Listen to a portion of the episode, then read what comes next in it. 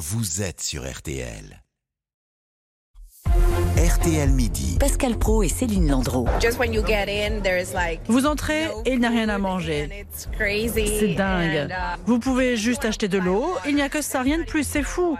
Les Qataris ne sont pas préparés. C'est leur grande première et ils ne savent pas gérer une foule dans un stade. De l'eau, rien que de l'eau et des couacs en, pagaille. Au-delà de la défaite 2-0 face à l'Équateur lors du match d'ouverture, le Qatar semble avoir raté son entrée dans le mondial. Clim trop forte pour certains, des tribunes qui se vident dès le milieu de la seconde mi-temps. Pas forcément l'ambiance habituelle d'un début de mondial. Donc bonjour Hugo Hamelin.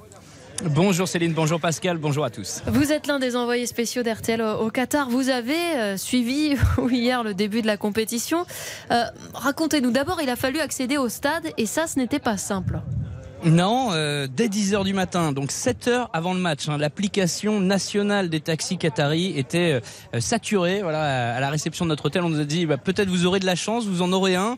Euh, C'était pas vraiment l'idée du siècle non plus d'organiser ce premier match à une heure de route de Doha, euh, dans ce stade qui est, c'est vrai, magnifique, inspiré d'une immense tente de bédouins.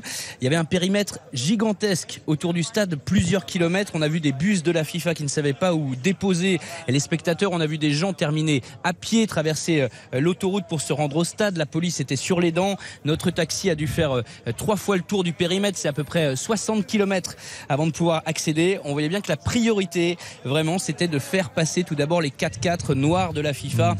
et de la noblesse qatari. Mais Hugo, vous par exemple, vous étiez parti combien de temps avant le commencement du match?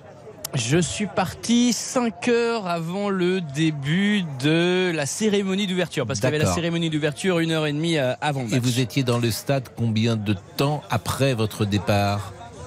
4h30 environ. Ah oui, donc et après, il a fallu. euh, Oui, il a fallu par 4h30, exemple. vous avez fois- mis 4h30. Entre le moment où vous partez de l'hôtel, le moment où vous êtes euh, assis à votre place, 4h30 se sont écoulés. Voilà, il y a le trajet en taxi, euh, quelques bouchons, et puis, Mm. et puis quand on arrive, 45 minutes de marche pour arriver au stade.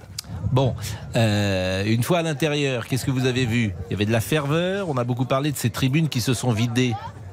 Ah, il y avait de la, curiosité de la part des Qataris, il y avait l'envie d'assister à, un spectacle, le plaisir de profiter de, cette Coupe du Monde qu'ils ont chèrement acquis, mais de la ferveur footballistique telle qu'on l'entend au sens euh, européen du terme, pas du tout. Forcément, c'est pas dans la dans la culture. Hein. Euh, mis à part une brigade de 1000 ultra Qataris qui avait été euh, préparée, entraînée et synchronisée pour les caméras et pour mettre un petit peu d'ambiance dans ce stade. On entendait une spectatrice au début de cette séquence qui disait il y avait de l'eau, que de l'eau dans le stade, pas de nourriture, rien pour les spectateurs donc. Bon, elle exagère un petit peu. Il y avait euh, quand même quelques quelques sodas, un petit peu d'eau, mais c'est vrai que les cuisines ne fonctionnaient pas euh, sur deux étages du stade qui en qui en comporte quatre. Euh, donc voilà, euh, c'était c'était très compliqué. Même les employés de la, de la FIFA qui, qui tenaient les bars étaient euh, affamés. Ils nous le disaient parce qu'ils étaient là depuis le matin en train d'organiser euh, le match. Vous imaginez tous les supporters qui ont pris leur disposition, qui sont arrivés bien avant, qui ont vécu un trajet compliqué et qui doivent patienter très longtemps comme ça avant de pouvoir rentrer en centre-ville de Doha peut-être vers, euh, vers minuit. Donc euh, voilà, faut passer euh, 12-13 heures sans, sans manger. Donc c'était un petit peu euh, effectivement euh, compliqué de ce côté-là. Et la clim alors, il faisait vraiment trop froid? Alors moi je l'ai pas ressenti personnellement, j'étais en haut du stade, je sais que ça a été plus compliqué pour des supporters qui étaient en bas.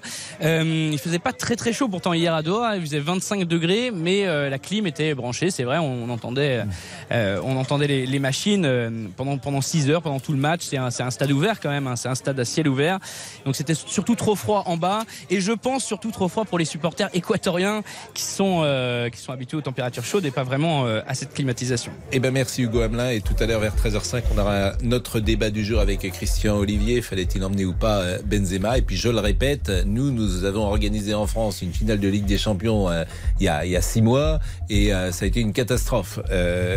Donc et en plus les gens ont été parfois dépouillés et agressés. Donc soyons indulgents peut-être avec ce premier match du Qatar. Il est 12h50, Marc Lévy, on va parler de son dernier livre et Bernard Lehu est là, il l'a lu, il l'a aimé. Et on, a, on va entendre surtout Marc Lévy Bien et sûr. quelques confidences. À tout de suite. Jusqu'à 13h, RTL Midi. Pascal Pro, Céline Landreau.